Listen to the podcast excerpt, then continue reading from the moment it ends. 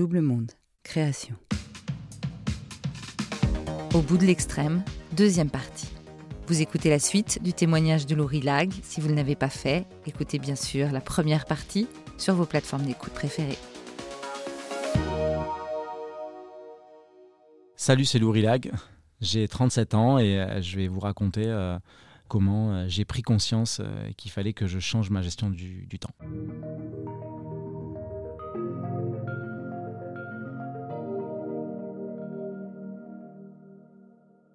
À ce moment-là, je pense qu'il y a vraiment un enchaînement de, plein de paramètres différents. C'est que j'ai énormément travaillé. Je, me suis, je un très très gros charbonneur euh, et euh, je dors très très peu. Donc euh, depuis que je suis allé en détention à, mes 20 ans, je n'ai plus jamais dormi correctement. Donc 15 ans plus tard, à l'heure où je parle, ça fait donc 17 ben, années que je dors 2 à 4 heures par nuit. Donc euh, physiologiquement, au niveau du stress, euh, ça, génère beaucoup de, troubles associés euh, qui sont très durs. D'autant plus que j'ai énormément travaillé, donc ça m'a beaucoup servi dans mes expéditions de peu dormir, mais dans la vie de tous les jours, c'est très très compliqué. ça a créé ben, une vie parallèle un petit peu, où je suis en décalé toujours avec la société. Et euh, je travaille énormément, je consomme le temps d'une manière où je suis toujours en train de me dire il faut travailler, la vie tu sais pas de quoi elle est faite, demain ça peut s'arrêter et euh, on peut mourir à tout instant. Et moi c'est ma philosophie de vie, c'est ça qui me donne cette volonté de toujours travailler, travailler, travailler et pas remettre au lendemain ce que je suis capable de faire aujourd'hui. Euh, voilà, j'ai beaucoup de mal avec la procrastination, j'ai beaucoup de mal avec remettre les choses au lendemain alors qu'on peut les faire sur l'instant T. Et à ce moment, voilà, j'ai sorti un livre, deux documentaires, je pars en expédition, je réalise un film, ça m'a coûté un million d'euros. C'est hors du commun. Je suis déjà limite en burn-out euh, avant de partir en expédition. Donc euh, forcément, à ça, on ajoute euh, la maladie de mon père, on ajoute le stress, la dimension de la réalisation du documentaire. Clairement, je suis dans, un, dans, une, phase de ma vie où il y a, un trop-plein. Il y a un trop-plein, c'est une année qui est très très chargée qui plus est. Euh, j'ai trois projets en cours, euh, je sors deux livres, enfin bref, c'est très très lourd. Euh, podcast et tout, et, tout ce qui s'ensuit. Quand j'arrive à la fin de cette expédition, moi je suis parti en fait survivre 77 jours pour affronter la mort.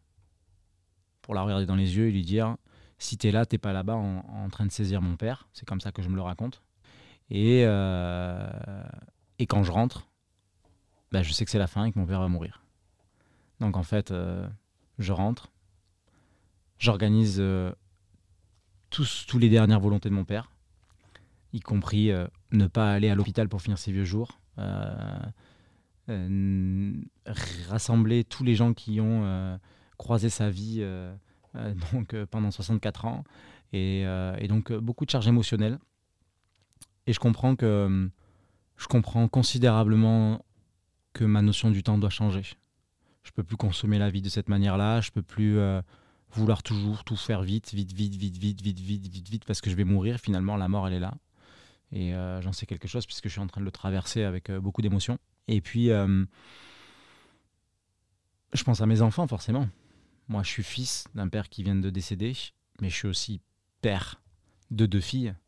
Euh, et donc, je me dois euh, euh, de relever ce défi qui est certainement ma plus grosse aventure. Et il y a une scission aussi avec l'histoire qui est racontée dans ce documentaire, puisqu'en fait, je rencontre une personne qui vient réaliser un film, qui est un, acteur franco-belge, qui, est un acteur belge, mais qui travaille beaucoup en France, un acteur assez connu, qui vient réaliser ce documentaire. Et puis, il me parle de la gestion du deuil, puisque lui, il a perdu un ami.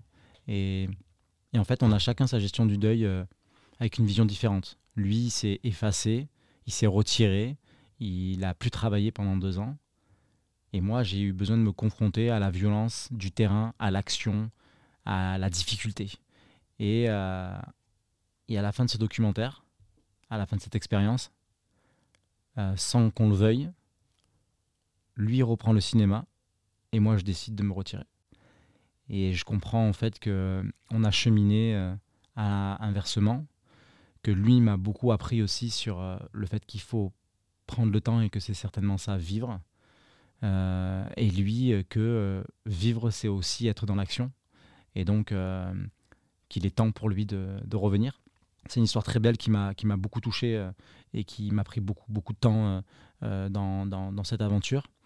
Et le tout combiné, je lui ai fait une promesse en lui disant je vais changer ma consommation de la vie.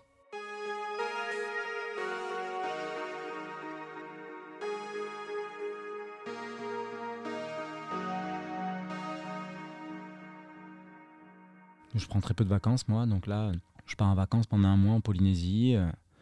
Je, vais prendre le temps euh, de préparer des gâteaux au chocolat, d'être plus avec mes enfants, de, de, ne, de ne pas angoisser parce qu'en fait, je n'ai rien à faire. Euh, moi, je ne sais pas, je ne sais pas ce qu'il faut faire quand on n'a rien à faire. Je, je ne connais pas. Donc euh, c'est très très anxiogène pour moi de me dire, bah, je suis sur ma banquette, je pourrais rentabiliser le temps que je suis en train de, de perdre. Donc euh, ça passe par une certaine forme d'acceptation euh, sur euh, l'horloge tourne, mais voilà, il faut, il faut comprendre que bah, ça peut aussi me faire du bien, ça peut m'ouvrir d'autres opportunités, ça peut me, me, soulager et ça peut aussi me faire évoluer et surtout prendre très à cœur ce rôle de papa qui est, extrêmement important pour moi. Donc je décide vraiment de, lever le pied. C'est ce que je fais là. Euh, j'avais promis que je le ferais en rentrant d'expédition, mais évidemment, avec le décès et tout ce qui s'en est suivi, j'ai dû enchaîner pas mal de choses. La promo de mon nouveau livre, du podcast, et voilà. Mais là, je, vais considérablement. Euh, moi, je pense que c'est très difficile de déconstruire 37 euh, ans de vie où bah, finalement, moi, je suis plus doué dans la survie que dans la vraie vie. Donc euh, vivre normalement, c'est ça qui est très très dur pour moi. De se faire accompagner, je pense qu'il euh, y a plein de façons de se faire accompagner. Déjà, euh, la famille, ma compagne, les gens qui ont une vie normale, en fait, entre guillemets. Ben, je dois plus m'impliquer, je dois plus comprendre leur écosystème. mais c'est vrai que je suis très rapidement heurté à des, avis euh, qui sont très différents. Je comprends pas les gens qui dorment 12 à 15 heures par jour. Euh, je comprends pas les gens qui prennent du temps pour aller au restaurant pendant 1000 ans. Moi, je mange très très vite, je dors très très peu. Il euh, y a plein de choses que je comprends pas. Mais j'apprends. J'apprends à pas finir mon assiette en 5 minutes, parce que pour moi, il n'y a, bah, a rien d'intéressant. En fait, c'est juste mettre du bon kérosène dans la machine pour qu'elle tourne correctement. Je vois pas l'utilité que manger. C'est pareil pour dormir, en fait. Donc, je suis très primitif euh, et, c'est très dur pour les gens qui me fréquentent et qui me côtoient. Donc j'essaie vraiment euh, de, me faire accompagner de cette façon-là, euh, de me faire accompagner dans leur univers, dans leur philosophie, dans leur façon de vivre et de voir où c'est que ça peut me porter. Pour ma vie d'aventurier, ça veut forcément dire que les missions extrêmes aussi, où j'ai trois fois risqué ma vie en l'espace de trois mois, où j'ai vu la mort de très près, ben, là pour l'instant c'est terminé.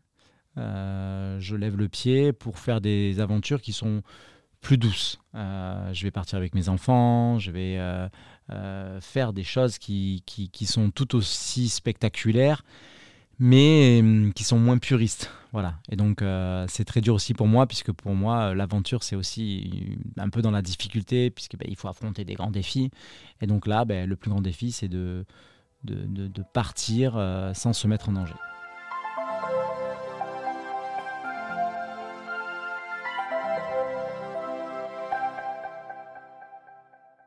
Approcher de 40 ans me rapproche de la fin, forcément. Et j'ai passé toute ma vie à, à avoir peur, en fait, euh, que ça s'arrête. J'ai vraiment pas peur de la mort proprement dit, mais euh, j'ai peur de mourir. Je n'ai pas envie de mourir. Mais affronter la mort, euh, ça m'a jamais fait peur, puisque voilà, je le fais dans mon métier tous les jours. Mais approcher de 40 ans, c'est aussi une forme d'acceptation ou non d'ailleurs. Euh, je le vois physiquement, euh, je suis obligé de plus m'entraîner, je suis obligé de mieux me nourrir, je suis obligé d'être plus assidu, plus exigeant euh, pour continuer à me maintenir en forme à un haut niveau. Donc je vois bien que mon corps change, ça c'est une, une réalité. après, je ne crois pas que je sois encore que je ne crois pas avoir encore été frappé par ce, choc de la crise de la quarantaine, de quelque chose comme ça. Je crois que j'ai une vie tellement riche euh, de plein d'émotions différentes que euh, je pourrais avoir 50 ans, ça changerait pas grand-chose en fait. Euh, j'ai une vie tellement rocambolesque depuis mon plus tendre âge que forcément la notion d'âge importe peu pour moi. Mais je le vois parce que mon écosystème évolue. Mes enfants grandissent, ma compagne euh, mûrit avec moi. Euh, on ne me regarde plus pareil, on commence à me dire vous. C'est très drôle de voir un petit peu cette dimension où moi je me sens encore jeune et que et du coup je suis entre, je suis dans une une, une forme de découverte de toutes ces discussions que j'ai pu avoir avec des personnes plus âgées, euh, pas spécialement beaucoup plus âgées, mais qui disaient bah, Tu verras quand tu auras 40 ans, tu verras quand tu auras 45 ans. Ils me disaient Ouais, bon, ok, euh, il y a quelque chose que je comprends pas. Je crois que pour moi, il y a un âge qui est un peu plus fatidique, qui est plutôt la cinquantaine. Mais euh, c'est sûr que c'est très contradictoire avec ce que je vis, puisque c'est le moment où je veux ralentir, alors que l'horloge s'accélère. Ça, c'est quand même assez drôle. Mais c'est là où je me trouve maintenant. Et euh, je reste persuadé que, euh, quel que soit l'âge, quelle que soit la crise, quelle que soit la démence dans laquelle on peut entrer, euh, et quelle que soit l'année, moi, je veux me tenir à, mes valeurs et à ma volonté de, profiter de la vie, de consommer les choses avec une vraie simplicité pour n'avoir aucun regret. L'âge aujourd'hui, c'est une utopie, puisque mon père en est la preuve, 64 ans, à mourir d'un cancer du pancréas c'est jeune. Euh, et puis, euh, moi, d'avoir échappé à la mort un milliard de fois, c'est une chance. J'aurais pu avoir 15 ans, 20 ans, euh, ça aurait été la même chose.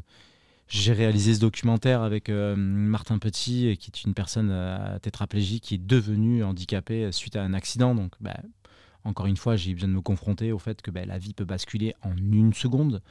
Donc, je crois que la notion de l'âge est juste une, un, une illusion dans euh, son chemin de vie et euh, que c'est euh, simplement une dimension de temps qui nous est donnée dès le départ et pour qu'on nous dise ok il y a un début il y a une fin comment tu vas la consommer entre les deux mais finalement tu peux te faire frapper à tout moment tu peux avoir une maladie à tout moment et l'illusion de croire que ça va être éternel n'existe pas et ça, je l'avais déjà compris bien, bien, bien plus tôt.